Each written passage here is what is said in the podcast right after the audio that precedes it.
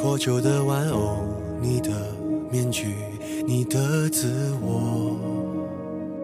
大家好，我们是 A.K.A Beauties，我是阿黛尔，我是 Katy，我是李黎。我们这期会讲风控对我们带来的影响。那现在就是 Lily 是在风控中，对不对？对的，Lily 已经疯了。我们先讲一下我们现在在哪里嘛。嗯，我现在在北京，然后我是没有经历过长时间的这种城市风控的。然后卡提亚和李黎都是有的。嗯，我我是在上海，然后大家如果有看国内的新闻就知道。上海在三月底的时候开始了一个鸳鸯锅的分法，就是怎么分呢？字面意思其实也很好理解，就是上海有被黄浦江划分成嗯东和西两块区域，然后先是浦东开始封。呃，是封三天吧，然后封完，然后在浦西封三天。没想到这个三天一下就一眨眼变成了两个月，因为疫情实在扩散太快，然后一开始上面的人也没有意料到它会就是爆发的这么厉害。我现在有点害怕，因为我这边说呢，最开始是分五天，现在已经那个要重演了，现在已经要快快一个月了。历史总是这么的相似。其实就是上海，我们是知道，就是说它非常集中性的在疫情这两年还是三年之内，就是今年那一次爆发了之后。停了长达几个月的时间，两个月的时间，两个月的时间。然后 Lily 那边，我总觉得他们好像时不时就风控个一下，风控了一下，是不是？嗯，对，就是因为我是今年回来，呃，二月份回来嘛，然后我是这一次是第一次，就是被我把我给封在家里头。但是我妈是之前一直在这里，从疫情开始到现在，她已经被封了四次了，就老封人。然后就是，其实她挺影响的，因为之前就像新疆那个。像六月份啊到八月份，然后像现在一直到十月份嘛，都是旅游旺季。然后它直接从八月份啊这种一开始，然后尤其是从好像伊犁那边是七月份就开始了，然后它整个旅游产业这些年就整个都不行。嗯，对的，其实对上海影响也是挺大的，就非常大。我想想，你刚你上次说就是什么，就是在疫情封控区内的人能不能 互相旅游？就是你上次不是说那个像这一轮的话，就主要是新疆、西藏和三亚嘛，就是一起，就同一个时间段。哦，对对对，我是说，就是那既然大家都在封控，那不如大家一起串好了，反正一起一起危险。哎，但其实如果说这个就是什么隔离的话，我们都隔离过嘛，就是回国的时候都要被隔离。嗯，都是十四天嘛。对我隔离过两次，一次是十四天，一次是二十一天，在这种回国之后在酒店里面。但因为对我来说的话，我本身是那种喜欢独处的性格嘛，所以在酒店里面一个人的话，其实我还蛮享受的，就是我有自己的时间，然后我也不用去打扫卫生。然后饭菜又送到门口，就是我第一次，我第一次隔离的时候是只能订酒店里面的餐，后来第二次隔离是可以叫外卖，然后那一次隔离虽然二十一天，但是我过得也蛮舒服的。我两次隔离都是呃都是在福建，然后我第二次是在厦门，然后我运气比较好，我是呃。被送到了一个有海景房的一个酒店，然后我就加钱升级到了那个海景房。然后很好笑的就是，我们酒店楼下是一个那种婚纱摄影的那种 studio，然后我有时候还能看到，就是很多情侣不同的，每天都有不同的情侣在楼下拍婚纱照，也算是一种风景吧。看看他们，然后再看看远远处的海。听上去你还蛮享，真的是可以享受的。如果酒店也舒服的话，然后又有景色的话，然后天气又好的话，其实是还是蛮惬意的感觉。就你这么形容下来，二十一天。对，因为我我第二次隔离的时候，我其实还蛮紧张的，因为在隔离之前我就有搜很多的攻略，我说，呃，很多人都说在厦门，然后抽到了很不好的酒店，然后我就在想说，如果我去到了一个很不好的酒店，我要怎么去打电话给这种可以管事儿的人，然后让那个部门的人去把我转到一个正常的酒店这样子。还好就是运气比较好，所以没有去经历这番波折，是已经做好了吵架的准备了。我当时回国内隔离酒店给我分的其实挺不好的，就其实它整个呃干净啊什么还行吧，就是但是它那个位置因为就是在机场那儿，然后那个房间没有阳光，就有个窗户但是没有阳光，然后它是在机场边，就每天白天的时候你就会听到那个飞机的声音，然后晚上呢你就会听到我隔壁前面的一个房间的在看欧洲杯睡不着觉。然后后面的半夜是在那里打电话，男生在那里狂吼，就是受不了了，我受不了了。然后每天就是在酸面夹击中度过的。然后当时唯一就是大家能够怎么讲，就是有那种就是见到一次吧，就是当时是火警响了，然后我们特别激动，就说终于可以出去了吧。然后都已经穿好，所有人都那样子，然后打开了那个。那个隔离酒店的门儿，然后我们就在门口站着，然后大家问一下，大家还能吃得好这个饭吗？大家有吃吗？然后这种的，然后探了探之后，然后又说这个东西是假的，就是大家还是要回去，就是继续隔离。然后反正就是我是感觉当时是我那个隔离让我觉得挺不好的。嗯，我当时也是体验了一次十四天的隔离，然后那个酒店其实。我感觉听李黎这样说，下，我这个酒店其实也就是无功无过吧。主要是他这个饭菜实在是太难吃了，然后，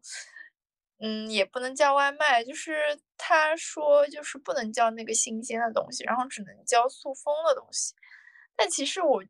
个人觉得就是没有区别，因为他东西是送进来的嘛。如果我隔离的人是有有可能会得的，但是外面的人至少是安全的吧。但是他就是规定说只能送送塑封的东西，然后但是水果又是可以送的，就反正有一些政策就是不太明白。就是很多时候他们可能酒店害怕，就是说你送新鲜的食材进来的话，你可能比如说拉肚子啊或者什么的，他们就怕有这种风险吧，因为他们希望把所有的风险降到零嘛，这样他们就不用去负任何的责任。嗯。然后反正其实刚开始隔离的时候，其实也是蛮痛苦的，因为嗯那时候还是过了伦敦的时间嘛，然后晚上五点才睡觉，凌晨五点，然后 七点钟门铃就响了，因为他们要过来送早餐，然后也不管他，因为反正他就扔在门口嘛，然后就睡睡睡睡到中午，然后出去把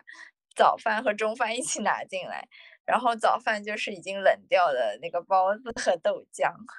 然后就是就是头一周反正都是过着这样的日子。然后其实对我来说，我觉得还是蛮痛苦的，因为我是一个比较喜欢在外面走路的人。然后等于说十四天我都没法走路，只能在等于说在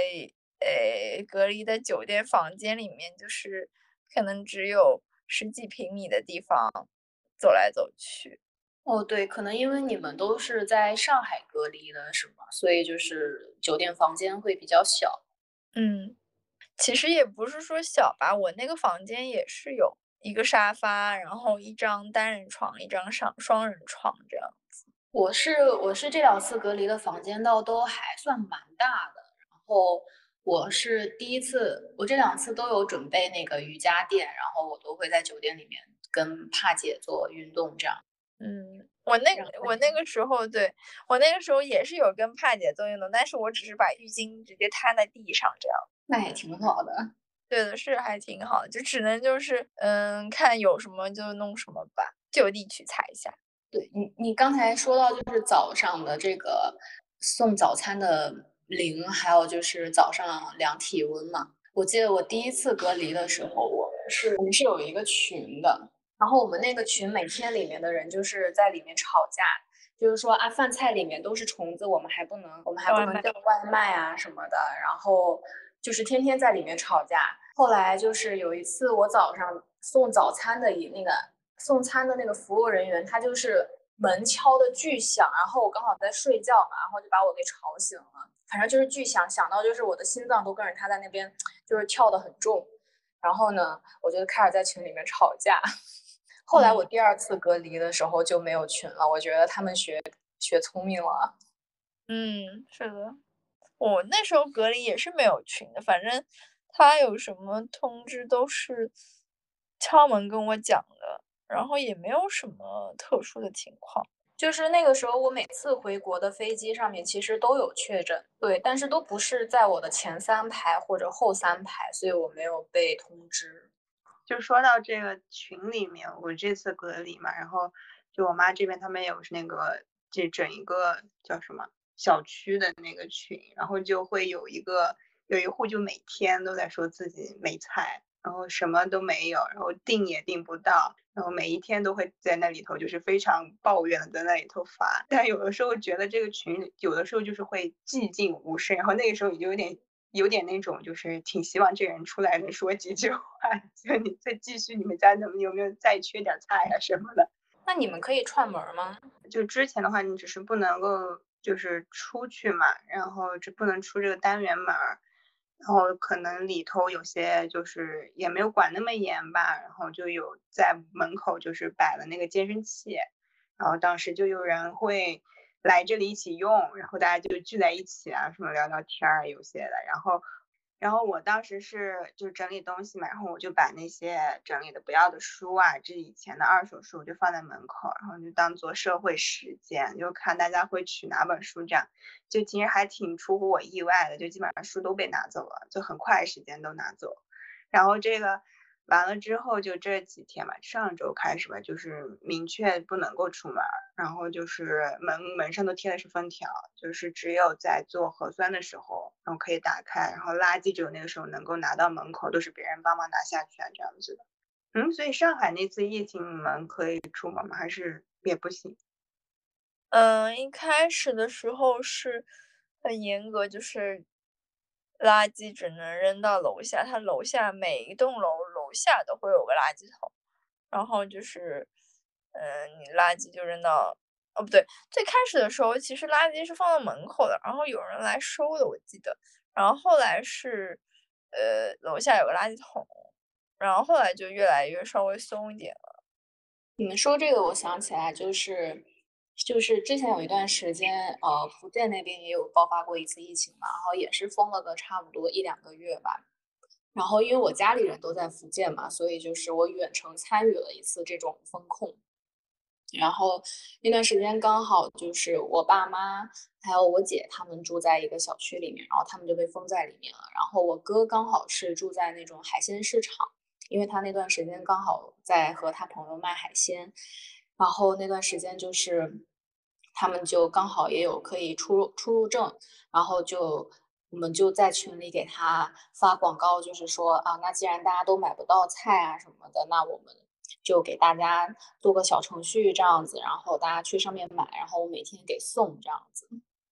然后所以就是，虽然大家风控的时候，我们那边很多人都吃的不太好，但是在我哥的这个管辖范围内的那个小区，好像还是吃的挺好的，尤其是我们家。嗯，那还蛮好的。对。我们这次是反正不太行吧，然后就是菜只有的社区统一订，然后那个本身之前我妈说她风控的时候是有那个就是商家是会营业的，就是还可以送的，然后但是这次就商家所有全部都不让营业，然后也不送，就是东西是有的，但是就是不给你送，然后就只有社区统一订这样子。就其实还蛮不方便的，因为他送菜包就只有每天都是那样，然后 就里面每天都会见到青椒，就非常不喜欢那个菜，就每天都会有，还有那种老芹菜这种的，然后就是还而且就是他那个订的，有的时候送菜他也不给你，就是今天订明天送这样，他有时候给你拖了两天或者几天，你也不定的，对的，对，然。后他也不会告诉你就什么时候订菜，就是。临时就在群里发要订菜了，然后七分钟、十分钟就是说订完了，大家报报完了就就是结束，就你都不知道什么时候要看手机，你每天得全程盯着这样子，这样。嗯，其实上海，你不要说新疆是这样，上海一开始也是这样子。我反正我就记得那个时候，呃，浦东是这样的，三月二十八号的时候，他八点钟的时候通知说半夜十二点要封，然后余下来四个小时，那大家就都冲出去去超市里抢东西。虽然说只封那么三，我记得是三天还是四天吧，虽然就封那么几天，但是大家肯定是有点恐慌的嘛，因为上海从来也没有说，因为之前铺垫的根本没有说有说要封封城这样一件事情，但是就因为实在这个情况每况愈下嘛，然后就就八点钟说封了就封了。其实也是那个时候，嗯，很多民众冲出去也是有一些，呃，就是造成疫情更加快速的传播吧。因为那个时候我们小区其实没有说有确诊的，然后后来就因为这这一个四个小时的自由活动，就是封控前的这四个小时，然后我们小区就接下来，嗯，两个月吧，就反正。基本上每周，甚至是每天都连续会有确诊的。反正那个时候一开始就是这样子的，就是等于说一开始开头就很不好，就是这四个小时。然后后来就是也是因为大家就是封那个措手不及嘛，有些群众也是相信了，说只封那么几天，然后就也没有说。买够一些食物，然后又加上就是这个城市，就突然就是嗯送货的人没了，然后就是一些物流那些外卖小哥啊都没了，所以就是整个物流的供应链等于就是给你打断了。然后我们也是，嗯，别说盒马了，什么都叫不到的，一开始都是因为运力都紧张，然后就是每天早上就抢菜。就真的是抢菜，回想起那个时候，然后要起得很早。嗯，我记得那时候有两个软件嘛，反正叮咚和盒马。然后叮咚就是六点钟你就要加好，然后开始。那时候就是疯狂点击结算，然后盒马也是很早的。嗯，然后那时候醒来第一件事情就是抢菜。嗯嗯。就是人的，嗯，就是马斯洛需求理论，就是只能满足最下面那个生存的需求，别的也就没有多想了，你知道吗？嗯，你说到这个，我就想起来，就是一开始我哥还没有开始送给大家送菜的时候，是我们会想起这种就是给大家送菜的 idea，也是因为就是我妈问我说。嗯，应该要去哪里买菜？这样子能不能给他买点菜？他不能出去买了。然后呢，他说他去问那个呃物业，就说呃我们这些年纪大的人又不会用手机，我们你们能不能负责给我们送点菜呀之类的？然后物业就说我们也没有办法，我们也不知道去哪买菜这样子。然后呢，我就很生气，我就去群里，我就说，我就去那个业主群里面，我就我就我就质问他们，我说呃。那请问，这个小区里面不止我爸妈是上了年纪的人，那有更多的，呃，比我爸妈甚至年纪更大的老爷爷老奶奶，或者说是这种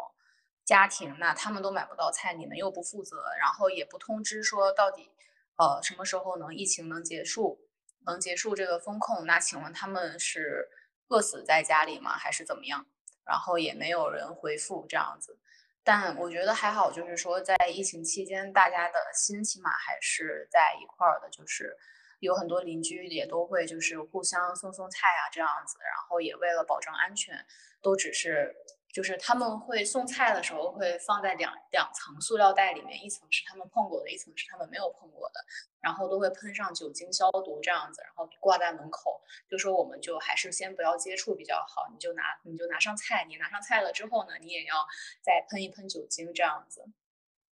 嗯，你这让我想到，就是我们那个时候也是，嗯，像我们也有自己抢菜嘛，然后。公司也发了两次，然后还有，呃，像小区里面也物业，呃，不对，不是物业，居委里面也有发。然后有一些，嗯，我们自己家多的，就跟邻居会互换东西这样子。然后我比如说我给你两块，嗯，猪肉，你给我两块牛肉，这样。那其实还是挺好的。像现在，就是我们这边，因为他是直接就不让你出门嘛，然后就整个门上给你贴个封条，这样子，就你真的家里没有什么。就就没有办法，就是互相换，你只能求助那个社区的叫什么包护干部，但他们也忙不过来，就他不仅仅要管我们这一小区，还要管别的，就其实他们也蛮多怨气的。我就感觉就是，嗯嗯，反正这边我们小区人就是也会，就是所有就是撒在那个包括干部身上，就是他不负责呀，就每这次为什么是这个样子的，然后。他自己也觉得很那个什么，很怨气很大。他就是那天的话他就说，嗯，你们你们在家里待着，难道不看手机吗？就是就感觉好像他觉得就是只有他一个人在工作，然后这种感觉，就其实我感觉大家情绪都挺不好的。就他完全把这个你所有的流动空间，所有的这种已经全部给你封死了，就你没有任何别的选择，你只能依靠社区这一个渠道。嗯，其实那感觉就是风控的时候，大家其实情绪都是，整个人都是很紧绷的，就是一根弦就绷紧了。你，但再用一点力，你这根就要断了的那种感觉。对，所以我觉得就是说，像新冠这个，它本身应该是一种生理上的疾病，但是它在这个时间的和各方的作用力之下。它已经转变为了一个社会上，然后甚至是影响每个人方方面面的一个病。对，就是因为我回来之前嘛，我是没有说是，呃，那么常被风控过，然后我就看我妈一直家里囤菜，然后那个时候还没有疫情，就是还没有这个。呃，但是他就是每天都要囤很多菜，然后那个冰箱里经常就菜就扔掉了，就因为全坏了他也不吃，但他就是养成这个习惯，就是很恐慌，然后每天要囤东西。然后这一次疫情，就是因为我在嘛，然后就是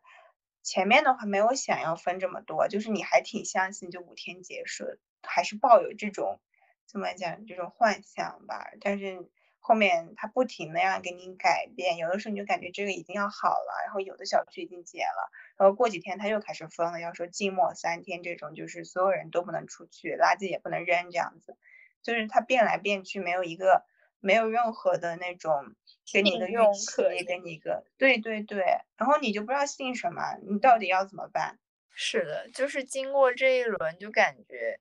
有时候就是。还是要 靠自己，就是该囤的还是要囤，对吧？就比如说我们家还好，之前买了个冰柜，然后就是有一些冷冻的囤货，也是开始的时候也是坚持了一会儿，然后甚至还吃上了火锅这样子。就是那时候在在吃火锅，其实就是变成了一件非常奢侈的事情。真的，就前面我们家就是没有肉嘛，他不送肉。然后之前的肉也全部都吃掉了，然后就只有饺子馅儿，我真就是受不了。我已经吃了有三个星期的饺子馅儿嘛，还是几个星期，我真的已经受不了。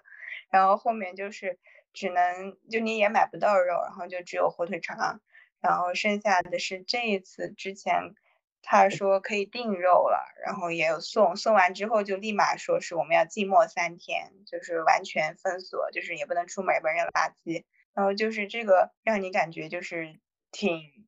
怎么讲，就是挺不好的吧，但是起码就是家里有肉了嘛，有菜了，他让你分个三天，其实也还好。但是之前就是什么都没有的时候，然后那个时候确实是有点慌张吧。所以就是经历过这波疫情之后，你们会有点偏向于这种末日主义嘛？就是像国外他们一样，就是可能会有一个储藏间，然后里面有各种各样的那种，比如说。呃，什么饼干啊，然后罐头啊之类的这种储藏的东西，我可能想买零食，我真的好想吃零食，每天都没有零食。就这边，就我们这边就没有，然后那种它就是生活必需品嘛，然后就说只能订生活必需品，然后这样送，就只有菜和肉，然后我就说这零食不就是我的必需品啊？我就感觉没有，就是可能你需要这种零食来提高一下你的情绪吧，这样子。像之前的话，因为我还是没有太多储存这种的感觉，因为毕竟我这次隔离是跟我妈妈一起嘛，然后她是在那个群里头，就每次她来看这些消息要订啊什么的，就可能我还没有太多感觉到，就是每天还看她的那种情绪的变化这种的，就反正还是没有说像那么的，就是太焦虑吧。嗯，所以你的意思是抢不到菜，抢到菜都是你妈妈一个人在忍受，是不是？对，我就每天就感觉哦，有有有可以吃的就行了，然后每天就是盼着可能有没有零食这种的，会说上几句，没有也就算了吧，可能要求也不是太高，对于吃这个东西、吃菜呀什么吃饭，就。就能活就行，就这种感觉，不太好吃也就没关系了。嗯，对。其实风控的时候，虽然就是吃不上什么东，就是不能吃到自己随时吃到自己想吃的东西，然但是这个，嗯，这个也让我意识到，就是说食物的得来其实是比较的不容易的。然后对食物的话也会更加珍惜，就是相比疫情前，然后，呃，因为摄入的少，然后我整个体重也下降了蛮多的，这可能是风控唯一的一个好处吧，对于我自己本身的人来说。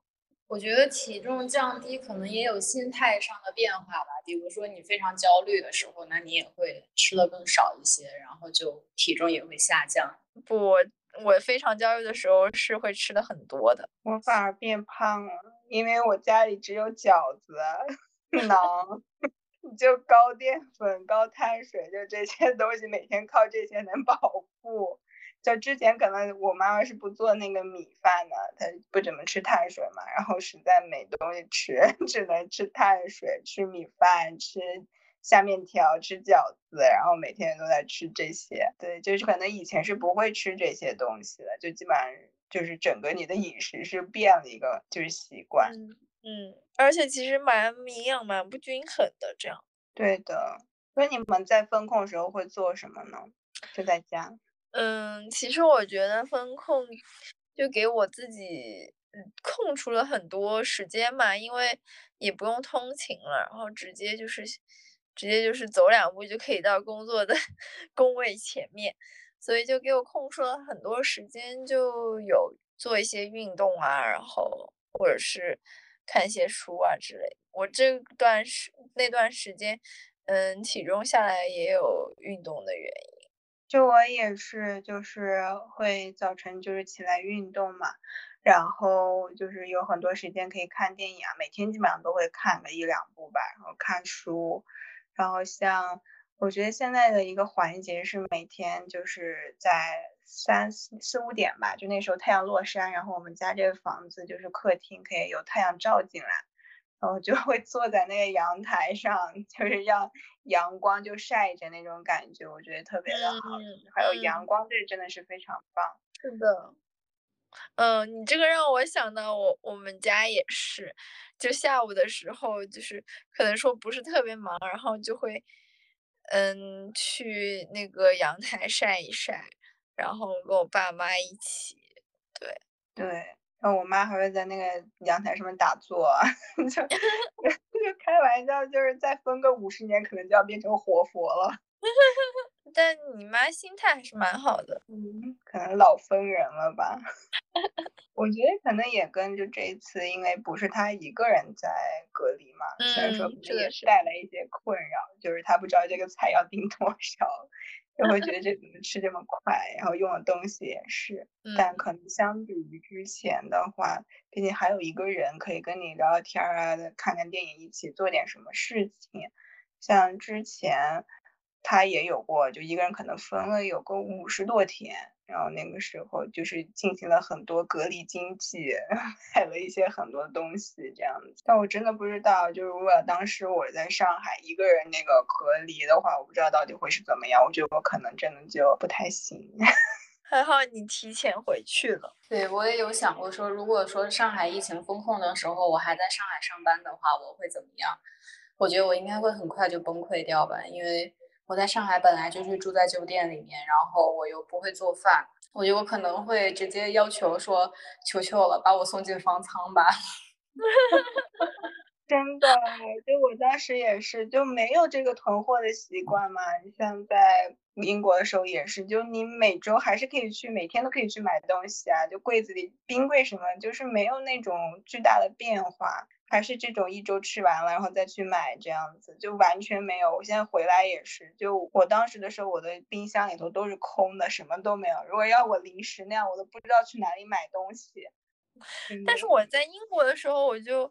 会囤货了，就是那个时候三月份不是英国也爆发了嘛，嗯，反正一开始就是在那个 Hungry Panda 点了好多中国超市的外卖，然后也会定时的去那个超市买一些东西，就那个冰箱其实也是被我塞满了，就是。基本上，我觉得可能因为你有做饭的习惯，所以其实你从一开始就会就是会有一些囤货吧，然后到后来你也知道说要去囤这样子。但是像我这种盲目自信的人，我总会觉得说。我就再叫外卖不就好了吗？因为我还买了那种很方便的速食之类的也有。嗯，就说到做饭，就我们家前面几天出现危机是没有天然气了，就燃气没有了，然后它充值的话，就是必须要到线下充，然后怎么样，就只有找社区的包括干部来，然后那个时候就是非常的紧张，因为他说马上来的是他过了一会儿又没有没有再来取这个东西。然后当时就是发现我们家还有那种什么空气炸锅呀，什么那种电 饼铛啊啥的，都是就我妈之前放在家里，她从来没用过，她觉得这东西没什么用吧，就这种的。然后这几天就全部拿出来，全部派上用场，然后发现一些美食，就是那种每天都在研究空气炸锅还能炸点啥东西。对，那个时候也是的，就是特别流行空气炸锅。反正空气炸锅销量都蹭蹭蹭涨了好几倍。所以，如果疫情如果要结束了之后，彻底结束的话，你们最想做什么呢？我觉得对我来说，当然是出去旅游，出去走走，看看大自然。我也是。出国，嗯，出国玩。对，出国玩。文在呢？我不知道。我觉得疫情带给我最大的变化就是这种时刻充满了不确定性，就是我。没有办法知道，就是说我这个月会过成什么样，然后会导致我下个月在哪里，就是我非常的不确定，我我都不知道我下周会在哪里的那种感觉。然后就像比如说上个月，本来我和呃卡提亚约好了一起去徒步，然后也因为疫情的原因，也就是取消了这样子。虽然我一个人先去了。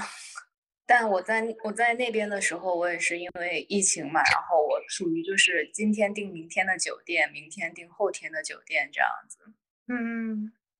所以说就是疫情会给这种心态上发生改变。对，反正我现在变得非常的不喜欢做计划，因为我总觉得我做完计划又能怎么样呢？谁知道到时候会怎么样？其实我也有同感，就好像我感觉我现在不太会想太。远的东西，对，久远的事情，我可能更专注于就是自己能够掌控得了的东西。嗯，不可能，你可能对于外界啊这种也不会太抱有希望。对，尤其就是可能也有一部分疫疫情的原因，然后像现在国内的经济环境也很差，然后所有人的心态其实都不是很好，然后尤其像上周。还是什么时候？华为不是说，呃，他们也很难，然后接下来三年也要去艰难的挺过这样子。我觉得反而是给大家，反正就是更难了。尤其就是像我家里面都是在创业的中小企业嘛，所以就是反正调整好心态吧，能挨就挨过去吧，挨不过去也得挨嘛。是。反正像我昨天不是有跟你们说，就是我看了一部短片，就是网飞上面的那个一部纪录片，是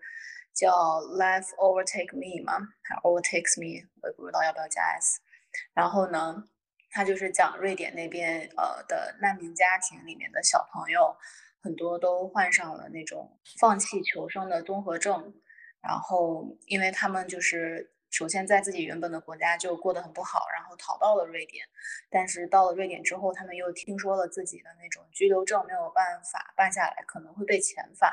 就是那种巨大的绝望，然后导致这这些小朋友就是很很绝望吧，然后就是在那里一直沉睡，然后不醒，就是多达基本上都得到十十一十二个月，可能就是假如说居留证办下来了，然后家里的氛围改变的话，他们可能。会醒过来或者怎么样的，但是就是像这么久以来，中国都没有发生这种事情，所以我觉得，就是我会想到，我会觉得，就是说中国人其实是一直自古以来都有那种韧劲儿在的嘛。就是我觉得中国人特别牛的一点，就是说再多的苦、再大的苦，他们都能硬熬过去。嗯嗯，就其实我觉得像这种封锁。我感觉就是长期好像都有一种这种恐惧感啊，或者这种不确定性，可能是因为在中国。其实我觉得，尤其在新疆吧，就是我前面就会觉得，如果这疫情他没有说你封，没有没有封，我觉得每个人也都在准备他可能要封，哪一天要要封起来啊，哪一天会出现什么事，就是大家非常的不安全，没有这种安全感。然后可能长期我们都是处在这样一种状态下。对，像之前我妈妈是一个非常乐观的人，她经常说福建不可能被封，福建福建那是有有福之地啊。然后现在她也不念叨这句话了，现在就是 怎么又封了？哎呀，那哪哪哪又有疫情了，离咱们好近啊，这样子。但是我爸爸的心态反而变得很好，就是他本身也是一个承担呃。公司很多人的这种人嘛，然后还有一大帮家家里还有一大帮人等着他来养，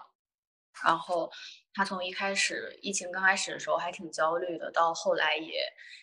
反正这两年我看他其实也蛮镇定的了，好像反正日子也都这样了，嗯，我们该过也得过嘛，嗯，对的，就是要转变一下自己的心态，调整好，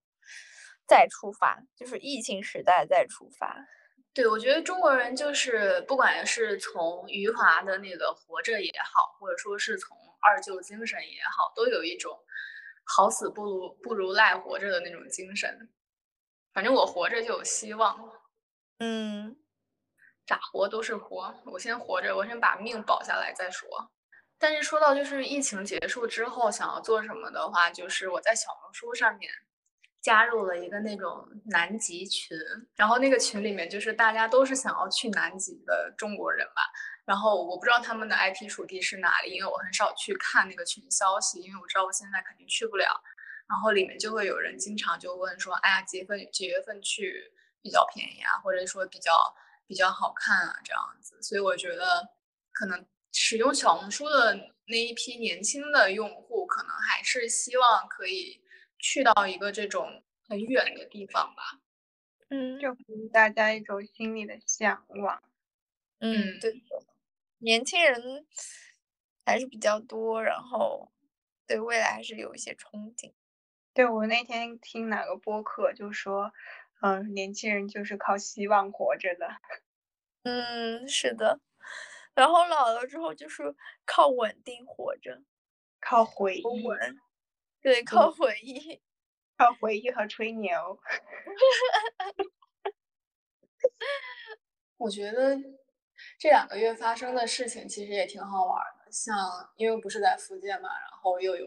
上个月吧，不是有那个美国的那位女士来我们台美丽的台湾拜访。然后网上不就有很多段子嘛，就是说，就是福建本地人都说，呃，很多朋友来问我要打仗了怎么办？你们那边是不是很现在很紧张、很危险？然后所有人都是来喝茶吗？那个工厂的货什么时候能到呢？小时候会对一种大的东西有一些意见，或者想要抓住一些，或者说是说想对想要就是表达一些意见吧。就是，但是长大之后，你就会发现，你这种想法其实并不重要，你做什么才是最重要的。就是，可能说你，嗯，你会觉得讨论这些东西其实并没有多大的意义，过好自己的生活才是最重要的。我有时候在想，就是这么做的话，到底是好还是不好？因为从另一面的话，我会觉得非常的麻木。嗯，对，我觉得你是可以思考这个东西的，但是你如果想要对他表达什么意见的话，其实也没有多大用处，因为你的意见并不会被听到。嗯，对，是这样的，并没有这个权利，所以你只是在一些臆想而已。对，所以我会在想，就是说，如果有一天自己可以，就是说看到这些新闻，然后可以做点什么的话，也挺好的。但是我感觉还是说。可以去发声，就像用自媒体啊或者这种的，还是要发声的。就越不发声，就你不越不说，可能你就越不会，就是完全也不会去思考。我觉得这东西没有用啊，就这样子。但是我觉得还是要去努努力吧。就其实觉得在疫情里还是有一些比较快乐的成分，就是有一些你可以看到大家这种想象力啊，搞段子啊。包括像新疆这边，还有人用花瓶烤馕的，在家 里，就是发挥了这种可能平常都不会有的这种，但你也可以看到大家在就苦中作乐吧，这种创作呀，这种，嗯，发生肯定是要发生的。像我，嗯，这就是之前其实也是上海。嗯，其实他们那边，我们这边就是不承认有风控这件事情，就是封城。但是其实有那时候有个视频嘛，就叫《四月之声》，就是总结了一下，就是很非常精简总结一下我们为什么会走到这一步要封城，然后一封就是这么这么多天、这么多礼拜的一样一一个短的视频。然后这视频也是，其实他说的内容其实都是事实，而且。他也没有说要煽动一些东西，他只是陈述了这样一件事情。然后这个视频其实他们发表的这个人，不管是什么平台，就是一经发布，他就会直接被四零四。然后到最后，就大家就是每一个人，很多人都是我可以看到，就是很多人都是会自发的上传这个视频，然后。那时候就能看到朋友圈，就是不停的有人转发这个东西，但他一直就是可能几分钟吧，他就被屏蔽掉了。但是大家就是一直发生，一直发生，然后让朋友圈也其实在上海以外的人也了解到上海其实现在情况并不乐观，因为那个时候很多人都来问我，就是说啊，你们是不是马上就解封啊什么的？我看啊，你们好像好了很多啊什么之类的。但其实并没有，所以就是那个时候也是靠大家的力量，然后让外面的人知道我们这里到底发生了什么事情，所以就是这个大家一起发生的一个非常好的结果。嗯，就像这次的话，其实新疆好像是两周前嘛还是什么，就是说要解封了怎么样的，就那天你会发现一件特别神奇的事情，就是公交车在街上跑。就我那天发现好多，就是对面你可以看到，呃，别人有人探出来，好多人探出头是在干嘛呢？我就发现公交车在街上跑，但是公交车里没有任何人，这是一个非常灵异的事 件就发生。这个情况其实在上海也发生过 对，例如例如同一波人不停的在买菜，对，然后说啊这边货好全啊。对啊，就我觉得大家其实都在追求一个，就是还是想要有真相嘛，能够实事求是，真的说真话吧这种的。如果说我们不自己去发声的话，那你不说的这些话，或者那种，那就只有交给有一些他们要告诉你一些怎么东西的那些人，他们一直就会一直说。星星之火也可以燎原，是这样的。而且其实我觉得这个疫情下也更加看到这种。就其实你像自由经济啊，自由这种市场的重要性，确实就是像这边，如果完全就完全回到这种只有社区能给你这样，真的是不行的。真的就是群众，我们有自发，就是想找那个商店，都已经联系好商店，每天在接龙，商店说自己有东西，但没有人给你送，就是社区不送，他就把你这个阻拦掉了，这样垄垄断嘛，搞垄断。对对对，就是我觉得这是寡头经济。对，没有问题，就是明明都有东西，然后就是不让你送进来。对，其实这也让我想到那时候上海其实八方援助，大家每一个不管是大大小小的那些呃直辖市啦，呃就是或者是一些小县城啊，都会给上海捐东西，但其实我们自己到手的并没有多少，就很多东西就是在到达上海的那一刻，它其实没有人没有。工作人员对接这些东西，把它分分发到各个，